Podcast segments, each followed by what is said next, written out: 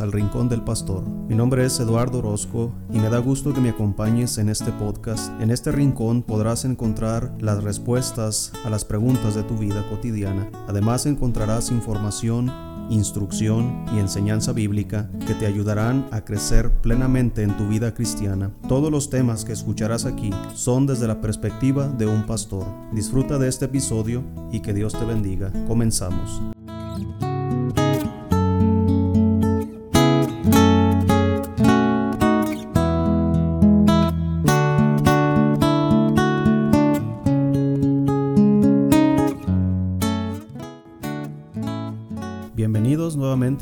Nuestro podcast El Rincón del Pastor. Me da mucho gusto que me acompañes nuevamente para escuchar el consejo de la palabra de Dios. Y quiero pedirte un favor que compartas con tus familiares, con tus amigos. Estos episodios tal vez les sirvan. El propósito es que llegue a más personas para ayudar a más personas.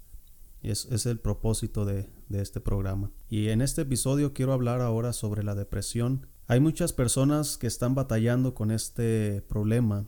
Es un problema espiritual, no es un problema físico. Por eso muchas personas se equivocan al tratar la depresión porque lo tratan desde una perspectiva médica cuando realmente debería ser desde una perspectiva espiritual. La depresión es un problema muy común en la actualidad, por lo tanto es conveniente tener principios bíblicos que nos van a ayudar a salir de la depresión, porque todos hemos tenido depresión en diferentes grados de vez en cuando, aunque a algunos les ha dado de una manera mucho más fuerte o les ha afectado más. Y es verdad que es un problema que sí se requiere atención, mucha atención. Es un problema que genera tantas muertes por medio del suicidio. Por eso es importante tener herramientas bíblicas, herramientas necesarias, útiles para poder combatir con este problema. Tal vez si, si es tu caso, estás padeciendo depresión o conoces a alguien, quizás algún integrante de tu familia, quizá alguien que tú conoces está enfrentando este problema, pues comparte con él este episodio, comparte con él este, esta enseñanza, estos principios, para que puedas ayudarle, porque es importante, debemos atenderle debemos ayudarle a estas personas y es lo que intentamos hacer. Para poder entender este problema es necesario eh, hacer un análisis bíblico para poder identificar el, el, lugar donde está el problema. Entonces, ahí en, en el libro de Génesis capítulo 1, en el versículo 26, dice, Entonces dijo Dios, hagamos al hombre a nuestra imagen, conforme a nuestra semejanza y señoré en los peces del mar y en las aves de los cielos, en las bestias, en toda la tierra y en todo animal que se arrastra sobre la tierra. Y creó Dios al hombre a su imagen, a imagen de Dios lo creó, varón y hembra los creó. Lo que quiero señalar aquí en primer lugar sobre este pasaje es que Dios creó al hombre a su imagen, pero él dijo, hagamos al hombre a nuestra imagen. Esto quiere decir que Dios mismo está hablando con alguien más. Hagamos. Alguien más va a ser junto con él al hombre, a su imagen. Y esto que habla aquí no está hablando con ángeles, diciéndole a los ángeles, vamos a crear a los hombres a nuestra imagen. No, sino que está hablando la Trinidad. Aquí podemos ver claramente la Trinidad. Entonces Dios es un, eh, un ser tripartito, él es en tres personas, el Padre, el Hijo y el Espíritu Santo. Y al mencionar hagamos al hombre a nuestra imagen, conforme a nuestra semejanza, Él está hablando de que va a ser al hombre tripartito. Esto significa en tres partes, espíritu, alma y cuerpo. Esa es la manera en cómo estamos constituidos los seres humanos. En 1 Tesalonicenses capítulo 5, el versículo 23 dice, y el mismo Dios de paz os santifique por completo, y todo vuestro ser, espíritu, alma y cuerpo sea guardado irreprensible para la venida de nuestro Señor Jesucristo. Claramente aquí menciona el apóstol Pablo todo nuestro ser, cómo estamos compuestos, espíritu, alma y cuerpo. A eso se refería el Señor cuando dijo, hagamos al hombre a nuestra imagen. No está diciendo que nosotros somos igualitos a Dios, porque Dios no tiene cuerpo, Él es espíritu. Pero la manera en cómo Él es, Él es Dios Padre, Dios Hijo y Dios Espíritu Santo, y nos ha hecho a nosotros de esa manera tres partes, espíritu, alma y cuerpo. Cada una de estas tres cosas tiene su función. Y no vamos a hablar mucho sobre las tres, solo voy a mencionar algunas cosas para saber diferenciarlas. Pero dentro de estas tres cosas es donde se encuentra el problema de la depresión. Entonces, saber identificar dónde está el problema, podemos darle una buena solución. Entonces, si no sé yo dónde está el problema, entonces no voy a saber cómo solucionar el problema que estoy enfrentando.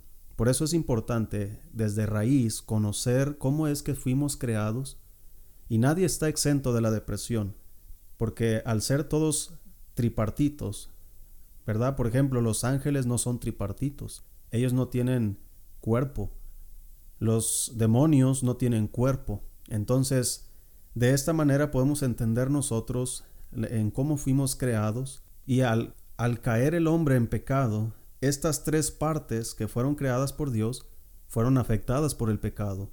El cuerpo fue afectado por el pecado, el alma fue afectada por el pecado y el espíritu también. Entonces, partiendo desde aquí, yo quiero enseñarte cómo podemos nosotros quitar la depresión de nuestras vidas en base a lo que estamos viendo en estos pasajes. Eso es lo que quiero señalar. Somos hechos en tres partes y las tres partes son afectadas por el pecado. Aún siendo cristianos, las tres partes siguen siendo afectadas por el pecado. Porque aunque fuimos salvos de la condenación del pecado, no hemos sido salvos de la presencia del pecado. El pecado nos asedia y puede dañar nuestro espíritu, nuestra alma y nuestro cuerpo. Entonces, la Biblia nos presenta que hay una lucha constante entre estas tres partes que fueron creadas por Dios el espíritu, el alma y el cuerpo. Eh, a veces hay, ahorita lo vamos a ver con la escritura, hay un problema entre el espíritu y la carne y a veces hay un problema entre el alma y la carne. Y también a veces hay un problema entre el espíritu y el alma. Entonces, para que te des cuenta cómo es que el pecado ha venido a alterar todas las cosas, ha puesto en conflicto a nuestro ser, el espíritu contra la carne, la carne contra el espíritu, el alma contra el espíritu, el espíritu contra el alma, el alma contra la carne. Y es una cosa tremenda comprender estas cosas, pero voy a tratar de ser muy explícito y, quiero mostrar con mucha claridad cómo la Biblia nos enseña y nos muestra estas batallas internas que tenemos.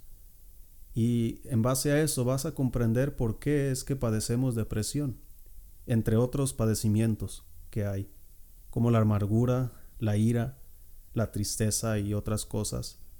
Pero la depresión es, yo creo, donde se conjuntan muchas cosas que nos hace mucho daño. Mira, en Mateo 26, 41 dice, Velad y orad para que no entréis en tentación. El espíritu a la verdad está dispuesto, pero la carne es débil. Aquí esta palabra espíritu no está hablando del Espíritu Santo, está hablando de nuestro espíritu, del espíritu del hombre. Entonces, en asuntos espirituales como orar y velad, dice aquí el Señor que nuestro espíritu está dispuesto. Yo no dudo que los cristianos tengan ganas de orar, pero se opone nuestra carne. Ahí vemos un conflicto, como nuestra vida espiritual muchas veces es detenida por nuestra carne. Nuestra carne no quiere orar. Nuestra carne se cansa, se fastidia y constantemente estamos batallando de hecho, la, principal causa por la cual no oramos los cristianos es por flojera. No es una guerra espiritual como muchos mencionan, aunque también. No es que Satanás esté en contra de mí en oposición y no pueda orar. No, simplemente es porque me da flojera. Entonces, eh, el contexto de lo que está diciendo Jesús, los discípulos están dormidos, están cargados de sueño. Está hablando de, que su, su espíritu sí quiere estar ahí activo en la oración, pero su, carne quiere estar dormida. Es más cómodo para nosotros mirar no sé, un, partido de fútbol o básquetbol y, y no vamos a resentirlo físicamente. Pero ¿cómo resentimos cuando estamos orando? ¿Cómo resentimos cuando leemos la Biblia o practicamos otras cosas como el ayuno, por ejemplo? Por eso nuestra carne está en oposición con, nuestro espíritu. Aquí lo puedes ver en este pasaje que acabamos de leer. Es algo que debemos aprender, cómo funcionamos, cómo estamos en conflictos internos, porque muchas veces no son conflictos externos, son internos. Aunque la depresión son conflictos tanto internos como externos. Y muchas de las cosas externas que suceden es como viene a nuestra vida y causa mucha depresión. Ahora, las causas, no voy a mencionar muchas causas que, me causa a mí la depresión. Puede ser la pérdida de un ser amado. Esto trae tristeza y, después se convierte en depresión. Puede ser ah, algún evento trágico en tu vida que hayas tenido y esto te trae depresión. Eh, o simplemente hay momentos donde siempre llegan momentos de tristeza por ejemplo, hablando de las fechas que se avecinan, siempre en Navidad, en diciembre, las personas son más emocionales, son más sensibles. Traen muchos recuerdos estas fechas, son fechas donde hay mucha hermandad, mucha amistad, donde las familias se juntan. Entonces todo esto trae mucha melancolía y baja mucho el ánimo de las personas y esto crea depresión. Mira, podemos ver este conflicto entre el alma, perdón, entre el espíritu y, y la carne en Gálatas capítulo 5 versículo 16. Dice la Biblia, digo pues, andad en el Espíritu, y no satisfagáis los deseos de la carne, porque el deseo de la carne es contra el Espíritu, y el del Espíritu es contra la carne, y estos se oponen entre sí, para que no hagáis lo que quisiereis. Pero si sois guiados por el Espíritu, no estáis bajo la ley. Aquí podemos ver claramente una oposición clara. Aquí sí, esta palabra espíritu sí se refiere al Espíritu Santo. Pero se nos dice la Biblia que allá en Romanos capítulo 8, que el Espíritu mismo da testimonio a nuestro espíritu de que somos hijos de Dios. Entonces, este pasaje nos muestra cómo fuimos sellados con el Espíritu Santo cuando creímos el Evangelio entonces el Espíritu Santo viene a morar en nuestro espíritu. Ese es el testimonio que Dios nos da de que somos hijos de Dios. El Espíritu Santo mora en nuestro espíritu y obviamente dentro de nuestro cuerpo. Entonces, nuestra carne está luchando contra nuestro espíritu. El Espíritu Santo quiere obrar en nosotros, quiere iluminarnos, quiere usarnos, quiere transformar nuestras vidas, pero la carne es débil, como dice allá en Mateo. Pero aquí en Gálatas no dice que es débil, dice que está en contra del Espíritu. Entonces, podríamos decir, como dice ahí al final, para que no hagáis lo que quisierais. Es decir, lo que tú quieres hacer, el Espíritu quiere que tú obedezcas a Él para que tú no hagas lo que tú quieres, sino lo que Él quiere. Y la carne quiere engañarte y quiere guiarte a hacer lo que la carne quiere hacer y no lo que tú quieres hacer. Entonces, está la carne y está el espíritu, uno a la derecha, otro a la izquierda, tratando de convencerte a ti qué es lo que ellos quieren hacer. Entonces, lo que yo puedo ver aquí, puedo notar, es que lo que está en medio es el alma. Tu alma está hecha de tres partes también, lo que es los pensamientos, las emociones y la voluntad. Lo que piensas es lo que sientes y lo que sientes es lo que haces. Entonces, esa parte que es importante, que es tu alma, tus pensamientos, tus emociones, estás pensando qué hacer, deseas hacer algo, entonces la carne te va a decir, haz lo que yo quiero. Y el espíritu te va a decir, haz lo que yo quiero. Entonces el espíritu y la carne están constantemente batallando entre sí para que tú no hagas lo que tú quieres, sino lo que el espíritu quiere o lo que la carne quiere. Ahí te vas dando cuenta ahora cómo estas tres partes de las que fuimos creados están activamente batallando, luchando, pensando, y nosotros muchas veces ni cuenta nos damos. A veces estamos viviendo en la carne y ni cuenta nos damos que estamos haciendo cosas malas, porque ya por inercia estamos inmiscuidos en cosas negativas, en cosas pecaminosas y a veces estamos haciendo cosas buenas, cosas que agradan a Dios, porque estamos alimentando el espíritu y aquí es donde podemos darnos cuenta dónde se está llevando a cabo el problema del que estamos tratando, el problema de la depresión. No es un problema físico, no es un problema meramente espiritual, aunque sí es un problema espiritual en el sentido completo de la palabra, pero no es un problema del espíritu, es un problema del alma, porque la depresión está más mezclada con emociones y pensamientos que con cosas espirituales o cosas carnales. Aunque la depresión, los pensamientos pueden ser alimentados por cosas pecaminosas, pero no creo que la depresión esté siendo alimentada por cosas espirituales. A propósito, debí mencionarlo al principio, la depresión no es pecado. Entonces, si tú estás padeciendo depresión, no estás pecando. No es un pecado por el cual te tengas que avergonzar. Es un problema por el cual necesitas ayuda. Ahora, que tengas depresión a causa del pecado, esa es otra cosa. Pero no, el, no es pecado estar en depresión. Pero ¿quién quiere estar en depresión? Yo no quiero estar en depresión. Y yo estoy seguro que tú no quieres estar en depresión. Por lo tanto, cuando estamos en depresión es porque estamos obedeciendo a una de esas voces que nos está guiando. Y obviamente, como la depresión es destructiva, no es algo positivo, las voces a las cuales hemos estado escuchando son la carne. Mira cómo lo dice aquí en Romanos capítulo 8, el versículo 5.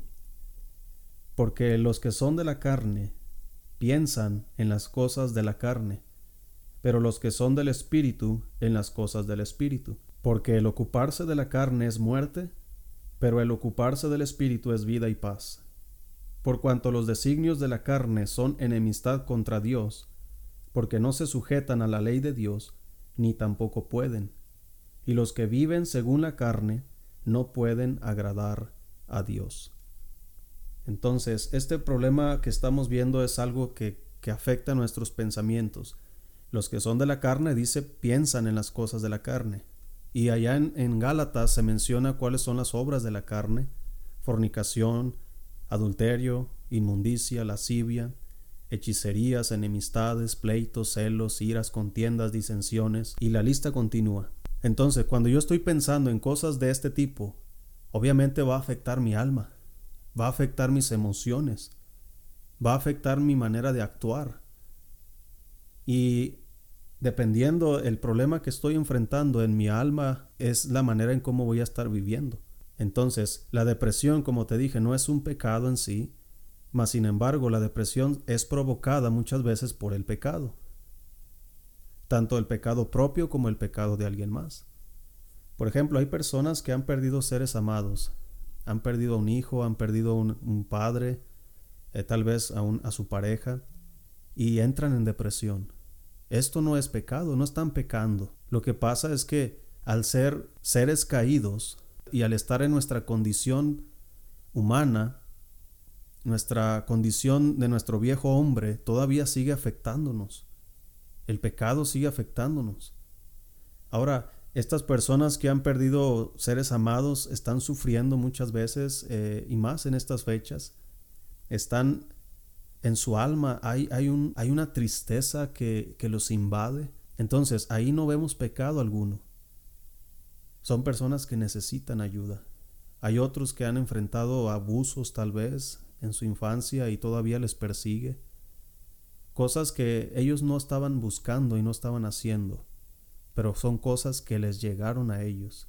Tal vez no fue el pecado de, esa persona en particular, pero fue el pecado de alguien más. Entonces, nuestro espíritu, nuestra alma y nuestra carne son tres partes que están en constante actividad y como dije ahorita están en pleito entre sí están luchando entre sí el espíritu con la carne, o la carne con el alma, el espíritu con el alma. Entender esto nos va a ayudar mucho a identificar dónde está el problema. Por ejemplo, hay problemas del espíritu. No voy a mencionar mucho de esto porque el problema de la depresión se encuentra instalado en el alma. No es un problema físico ni es un problema espiritual del espíritu, es un problema del alma. Pero nada más para mencionar uno de los problemas que hay en nuestro espíritu. Allá en 2 Corintios capítulo 7 versículo 1 dice, Así que, amados, puesto que tenemos tales promesas, limpiémonos de toda contaminación de carne y de espíritu, perfeccionando la santidad en el temor de Dios. Aquí menciona que debemos limpiarnos de aquellas cosas que contaminan mi carne y que contaminan mi espíritu. Aquí no menciona el alma. Recuerda que el alma es afectada por el espíritu y es afectada por la carne, aunque también el alma es afectada directamente por el pecado. Pero aquí está hablando el Señor acerca de alguna contaminación de carne y de espíritu, perfeccionando la santidad en el temor de Dios. No voy a mencionar eh, este punto sobre el espíritu, los problemas que hay en nuestro espíritu, porque sería más tiempo abarcar esto, tal vez en otra ocasión. Pero la Biblia sí menciona que nuestro espíritu es afectado, es contaminado, y hay que limpiarnos de estas cosas. Ahora nuestra carne, nuestra, nuestros cuerpos también son afectados. La muerte nos puede llegar a nosotros en cualquier momento y de esa manera afectar nuestro cuerpo. Las enfermedades están a la orden del día, ¿verdad? Estamos invadidos por el coronavirus y esto nos puede atacar en cualquier momento. Entonces nuestros cuerpos sabemos cómo, cómo es atacado. Puedes estar clavando, ¿verdad? Un clavo en tu pared y pegarte en el dedo. Y tu carne va a resentir el golpe te da un resfriado y, resientes. Podemos ser afectados por cosas internas, tal vez un cáncer, un problema de algún, de algún órgano, y esto nos puede llevar a la muerte. Entonces, no estamos exentos de la enfermedad, no estamos exentos de los problemas que están en, en la actualidad sobre la violencia, algún accidente, y nuestros cuerpos van a ser alterados, van a ser dañados de alguna manera. Entonces, en esta parte no hay confusión. Tú bien sabes cómo nuestros cuerpos son afectados. Pero lo que muchas veces ignoramos es cómo nuestra alma es afectada y cuáles son los problemas que afectan a nuestra alma. Mira, hay muchas hay muchas maneras en cómo nuestra alma es afectada. Pero el tema al que estamos tratando, la depresión, es una de esas maneras en cómo nuestra alma es afectada. Ok, entonces para entender cómo surgen los problemas en nuestra alma, debemos entender qué es lo que provoca estos problemas en nuestra alma. Y una vez que entendamos esto, te voy a dar cuál es la solución bíblica para nuestra depresión. No te voy a recetar ningún medicamento, porque como te digo, no es un problema físico. Los psiquiatras muchas veces medican a las personas que padecen depresión para hacerle sentir más agradable el, tiempo, hacerle sentir mejor. Prácticamente los drogan para que físicamente se sientan bien. Pero realmente el problema no es quitado. Sigue la depresión ahí muy arraigada en su alma. Entonces no hay ninguna cosa que pueda quitar la depresión sino aquellas que Dios nos ha dado en su palabra. Y ahorita te las voy a mostrar. Pero primero quiero enseñarte cómo ¿Cómo es que surgen estos problemas en nuestra alma? ¿Por qué, ¿Por qué de repente me siento así? ¿Por qué hay estos problemas? Ahora, muchas veces son asuntos de nuestra responsabilidad, nuestras acciones, nuestras palabras. Todo esto genera muchos conflictos en nuestra alma. Hay veces, y tú mismo puedes darte cuenta, que a veces dices cosas y después te arrepientes de haberlas dicho y te sientes mal. O hay veces que actúas de cierta manera y de repente te sientes deprimido porque no debiste haberlo hecho. Un, ejemplo muy claro es este. Y yo creo todos los padres lo hacemos. Estamos todo el día ahí con nuestros hijos y a veces los regañamos duramente, a veces los disciplinamos y algunos hasta más extremos los maltratan. Pero cuando están ahí en la noche ya en su cama acostados, muchos padres, yo lo he hecho también, nos paramos ahí enfrente de su cama mirándolos dormidos y comenzamos a pensar, perdóname hijo, no quiero actuar de esta manera y mañana va a ser un nuevo día y mañana voy a jugar contigo y mañana te voy a tener más paciencia. De cierta manera ahí nos sentimos, hay un conflicto en nuestra alma que nos está diciendo, oyes, no te comportaste de la manera correcta con tu hijo. Ahora, eso se llama arrepentimiento y es una obra del Espíritu Santo. Por eso debemos entender cuándo es el Espíritu Santo que nos está redarguyendo de pecado que nos está tratando de enseñar que no fue correcta mi palabra ni mi acción para buscar una solución y otra muy diferente cuando Satanás comienza a llamarnos a la atención de él, diciéndonos que somos unos fracasados, tratando de conducir este problema que, se que surgió en nuestra alma para algo negativo. Hay dos casos muy particulares que podemos notar, y en los dos casos Satanás estuvo presente. Por ejemplo, el primer caso fue Judas Iscariote, cuando dice la Biblia que Satanás entró a él.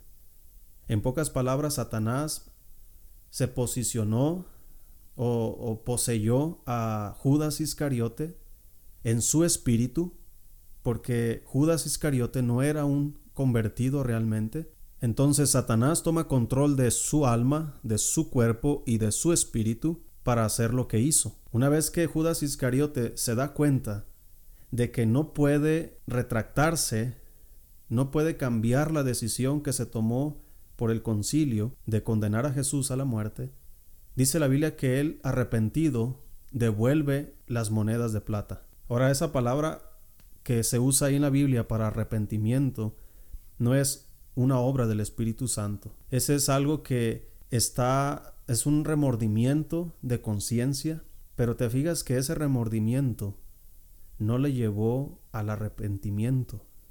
Ese arrepentimiento, entre comillas, no le llevó a la restauración de su vida, sino al contrario, lo llevó al suicidio. Fue y se ahorcó, dice la Biblia.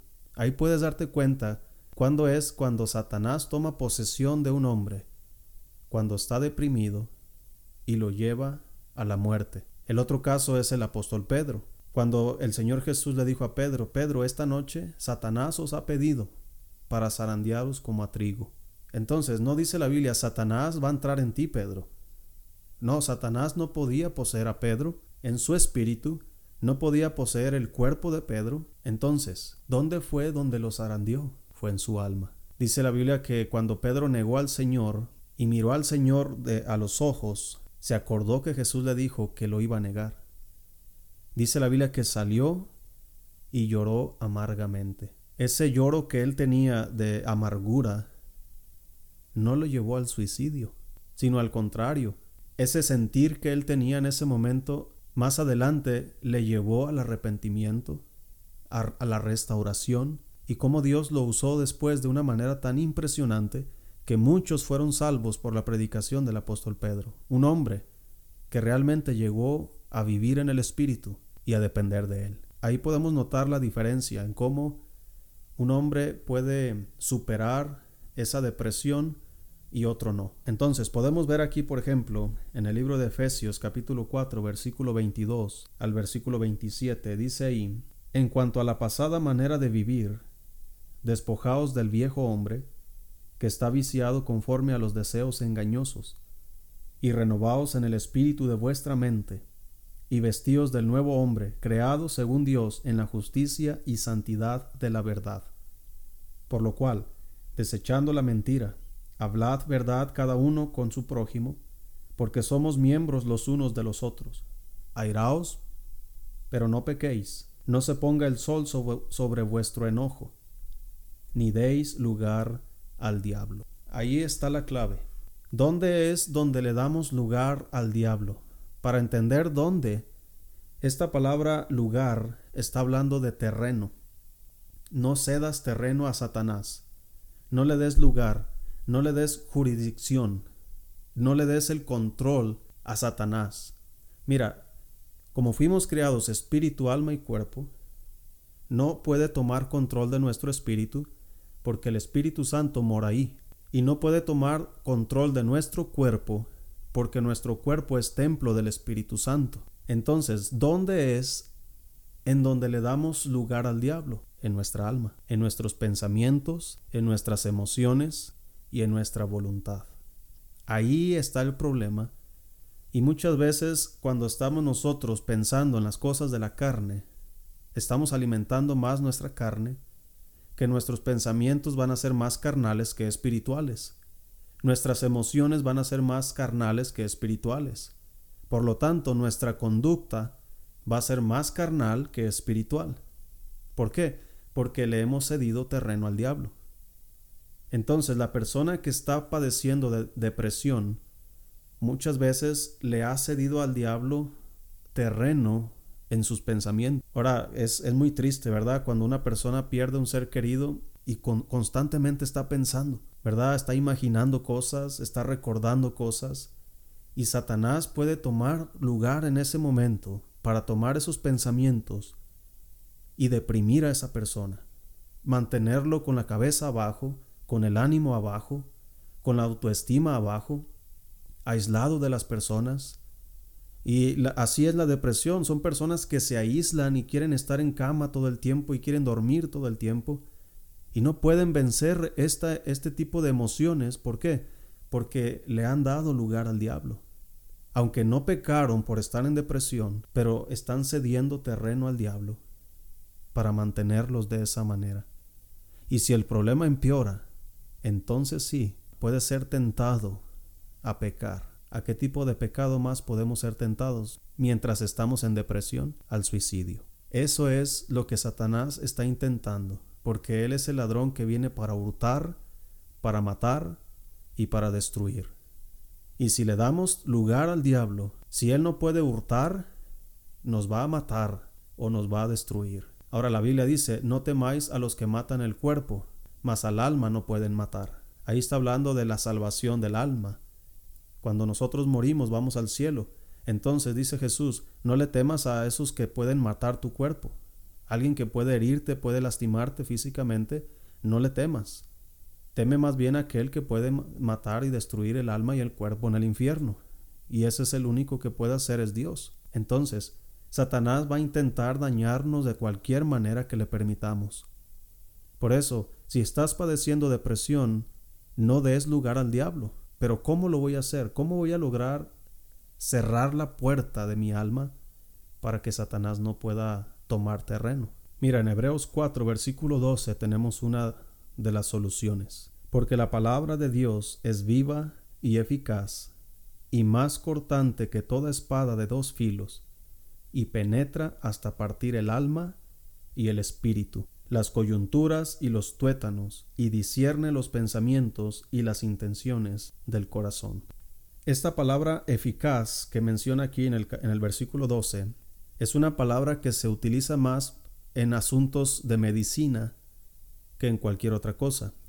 Entonces es curioso que el Espíritu Santo coloque esta palabra que se usa para la medicina, ¿verdad? Hablando de que la medicina es un es algo eficaz para solucionar tu problema de gastritis, tu problema de, no sé, dolor de cabeza, de dolor de muela. Y es una medicina que, es útil y es eficaz para solucionar tu problema físico. Pero esta palabra no está usada aquí para un asunto físico, un asunto de, la salud del cuerpo, sino que esta palabra está colocada diciendo, la palabra de Dios, en pocas palabras, es la medicina para tu alma. Es eficaz, es viva y es eficaz. Va a solucionar los problemas que tienes en tu alma. ¿Por qué? Porque la palabra de, Dios es como una espada que divide entre el alma y el espíritu. Esto significa que a veces el espíritu es afectado, perdón, el alma es afectada por nuestra carne y por lo tanto ahora hay un conflicto entre el espíritu y nuestra alma. ¿Cómo voy a saber yo, cómo voy a pensar correctamente espiritualmente por medio de la palabra de Dios. Entonces mi problema que está en mi alma va a afectar también a mi espíritu. Por lo tanto, muchas veces estamos en depresión o en cualquier otro problema como amargura, por ejemplo, ese es otro problema del alma. Y, y por ejemplo, la amargura hace que yo no ame a las personas que me hirieron, odie a las personas, me amargue contra ellas, y eso está atentando contra mi vida espiritual. Por eso la palabra de Dios hace división, coloca las cosas en su lugar como deben de estar. Hay personas en depresión que no pueden leer su Biblia, que no pueden orar, que no pueden estar yendo a la iglesia porque por la depresión están encerrados en su cuarto, están dormidos todo el tiempo. Por lo tanto, no van a sanar de su alma si siguen en la misma condición.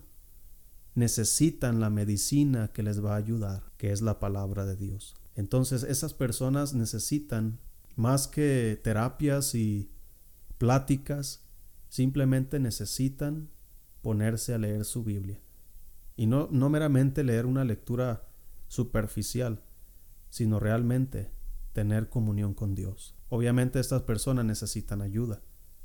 Por lo tanto, si tu esposa está sufriendo depresión, entonces tú ayúdale con la lectura bíblica. O tu mamá, o tu papá, o tu hermano, dependiendo de la persona que viva contigo que está padeciendo esto, ellos no lo van a hacer por su cuenta. Tú debes ser un apoyo para ellos. Mira, este principio también lo podemos ver en Santiago capítulo 1, versículo 21.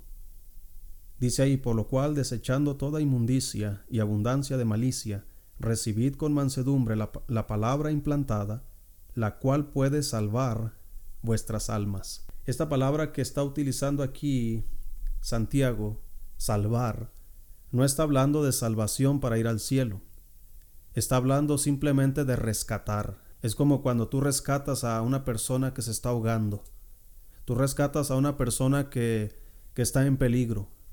Hay un accidente y, y hay personas dentro del vehículo y tú los rescatas. Tú rescatas a una persona de las drogas. Tú rescatas a una persona de un matrimonio fallido.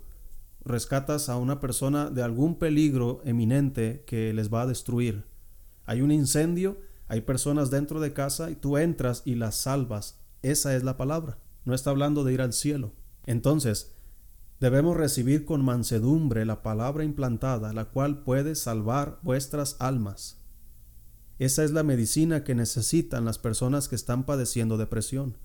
Necesitan la palabra de Dios para ser rescatadas su condición. Proverbios 19:16 también dice, El que guarda el mandamiento guarda su alma. Claramente podemos notar cómo el alma es limpiada, restaurada, rescatada por la palabra de Dios. Es muy importante entender esto, porque tú vas con un psiquiatra y el psiquiatra no va a tomar la palabra de Dios para ayudarte.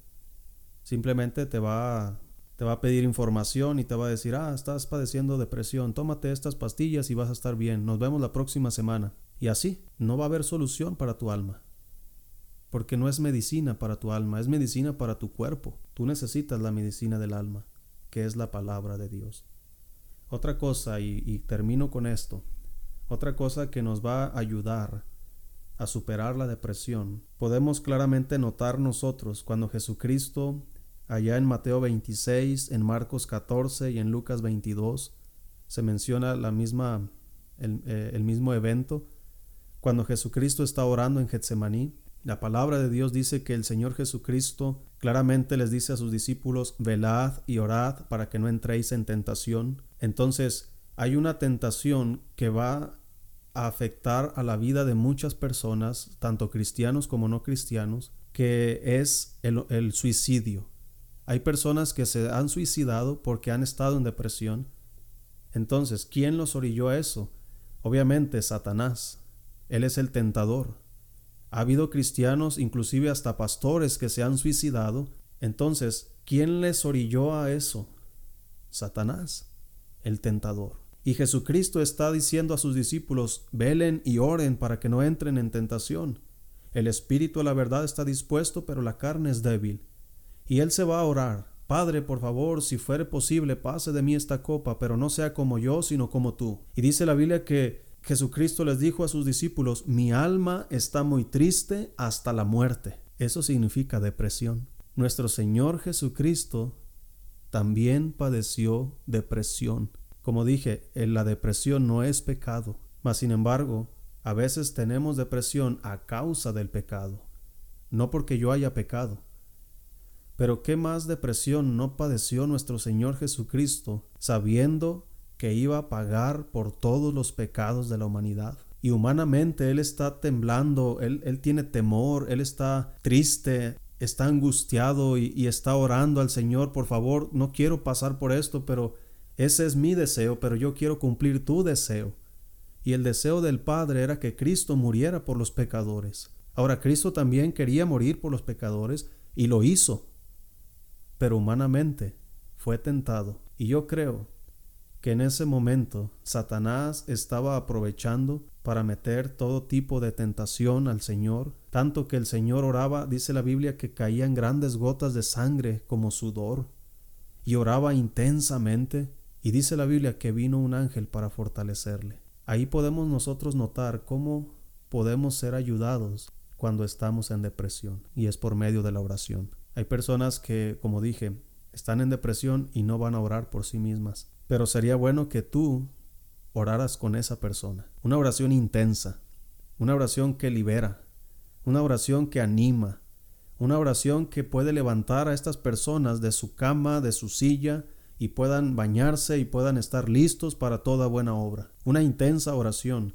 tomar la medicina del alma que es la palabra de Dios, animarles, meter en su mente pensamientos positivos, versículos de la palabra de Dios, principios bíblicos, para que sus pensamientos afecten sus emociones. De manera que si estamos ayudándoles con la Biblia, metiendo pensamientos positivos y principios bíblicos, sus ánimos van a, levantarse inmediatamente.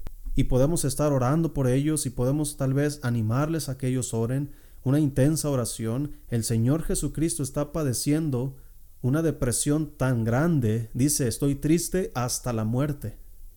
Eso es la depresión. Hay personas que están tristes y realmente llegan hasta la muerte, pero tú no tienes que llegar hasta ahí. Hay principios que te pueden ayudar a salir de la depresión. En Hebreos capítulo 1, capítulo 2, perdón, versículo 14, dice la Biblia, así que por cuanto los hijos participaron de la carne y sangre, él también participó de lo mismo, para destruir por medio de la muerte al que tenía el imperio de la muerte, esto es, al diablo, y librar a todos los que por el temor de la muerte estaban durante toda la vida sujetos a servidumbre, porque ciertamente no socorrió a los ángeles, sino que socorrió a la descendencia de Abraham, por lo cual debía ser en todo semejante a sus hermanos, para venir a ser misericordioso y fiel sumo sacerdote en lo que a Dios se refiere, para expiar el pecado del pueblo pues en cuanto él mismo padeció siendo tentado,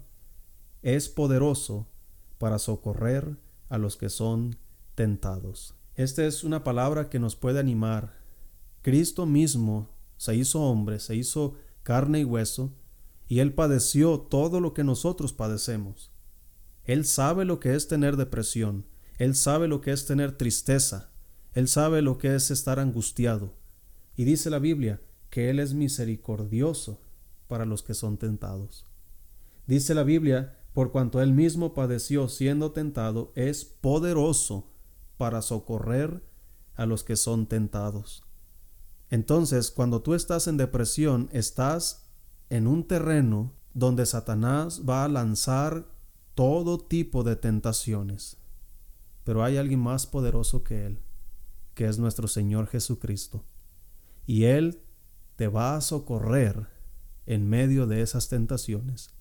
Lo único que necesitas es poner tus ojos en Cristo. Es interesante también que la palabra socorro o socorrer que aparece aquí es una palabra que se utiliza para asuntos médicos. Es un asunto de urgencia. Cuando alguien está ya moribundo en su casa y le llaman al médico, el médico tiene que socorrer. Significa literalmente dejar lo que está haciendo para ir y salvar al que se está muriendo. De esta manera podemos nosotros notar cómo cuando somos tentados, el Señor Jesucristo nos atiende de una manera inmediata. Cristo está accesible para nosotros en cualquier momento, pero debes poner tus ojos en Él. Debes buscarlo de corazón. Mira, quiero terminar con este versículo. Mateo capítulo 11, versículo 28 dice, Venid a mí todos los que estáis trabajados y cargados, y yo os haré descansar. Llevad mi yugo sobre vosotros, y aprended de mí, que soy manso y humilde de corazón, y hallaréis descanso para vuestras almas. Esto es lo que tú necesitas.